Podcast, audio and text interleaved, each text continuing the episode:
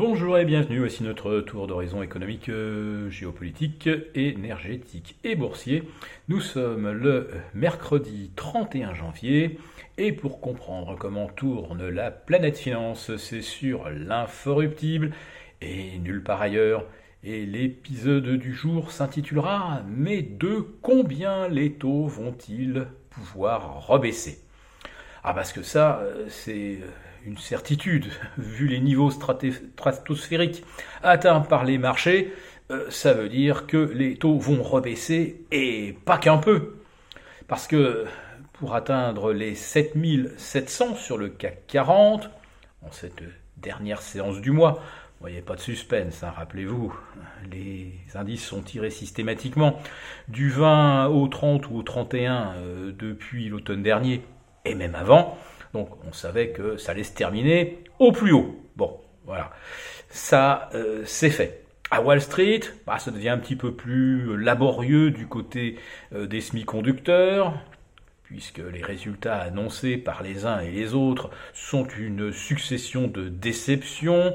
Euh, je rappelle donc Intel qui avait chuté de 12 ou 13%. Hier, c'était AMD qui a chuté de 6% après clôture on attend euh, bien sûr les résultats euh, euh, d'Applied Materials, mais AMD c'est une sorte de, de, jumeau, donc ça nous donne déjà une petite idée de la déception qui attend tous ceux qui ont porté les semi-conducteurs à des records historiques, records boursiers, mais également records de valorisation.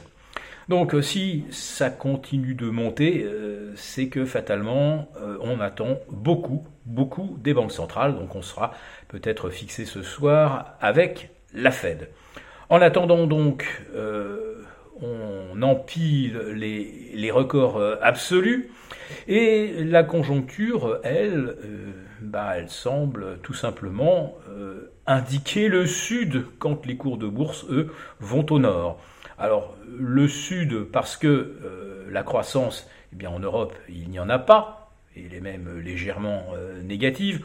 On est officiellement en récession avec euh, deux trimestres consécutifs de contraction.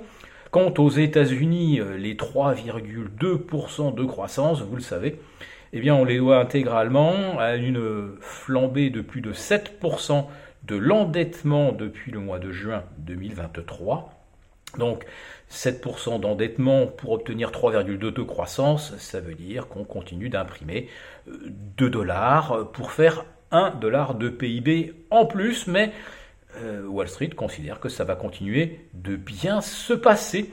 Et d'ailleurs, euh, certains envisagent sans sans effroi, euh, un endettement américain atteignant les 50 000 milliards de dollars en, 2030. Voilà, et ça continue donc de monter. Alors, est-ce que euh, la France euh, va bénéficier d'un nouveau souffle? On attendait avec impatience le discours de politique générale de Gabriel Attal. Donc on en a retirer euh, quelques enseignements, euh, à savoir que les pauvres vont devoir se, serrer encore plus la ceinture, euh, des remboursements des forfaits médicaux, un reste à charge doublé sur les médicaments des consultations, euh, les divers examens type euh, euh, analyse, radio, IRM, etc. Les indemnités de chômage vont être rabotées. Ah oui, il faut préférer bien sûr l'activité à l'inactivité. Tout le monde en est bien d'accord. Et puis alors, suspense, suspense, comme on cherche à récupérer de l'argent partout où l'on peut, allait-on voir euh, se durcir la lutte contre la, fraude fiscale? Eh bien non. Ouf, on a eu chaud, ce sont donc effectivement les euh, pauvres qui vont continuer de supporter l'essentiel de l'effort pour rendre notre endettement record soutenable.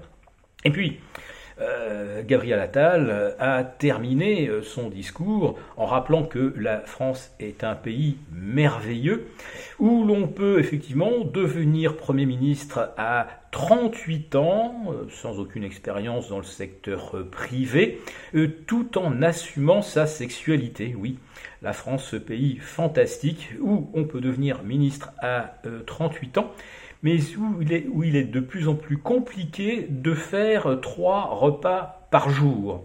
Alors si on voulait soutenir les agriculteurs, bah, déjà, si les Français faisaient trois repas, euh, peut-être qu'ils achèteraient un petit peu plus de fruits, de légumes et de viande. Ah non Pas de la viande. La viande, c'est trop polluant. Mais oui, quand un éleveur français produit un kilo de viande, euh, c'est qu'il a euh, utilisé des quantités phénoménales d'eau en France, on en manque, tout le monde le sait, il ne tombe que 512 milliards de mètres cubes sur notre pays, dont 99% retournent à l'océan ou s'évaporent. On n'a évidemment pas les moyens de produire de la viande. Vive la farine d'insectes.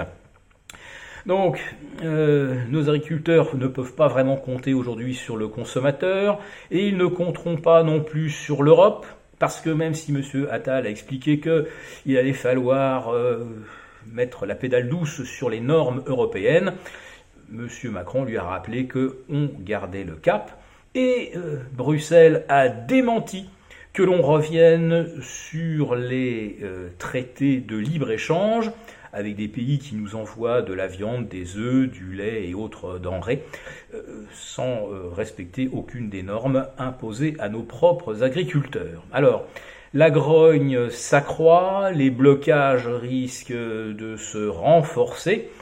Ah bah quand vous voyez ça, vous vous dites une chose, bah oui, il faut acheter des actions parce qu'elles, elles n'arrêtent pas de monter.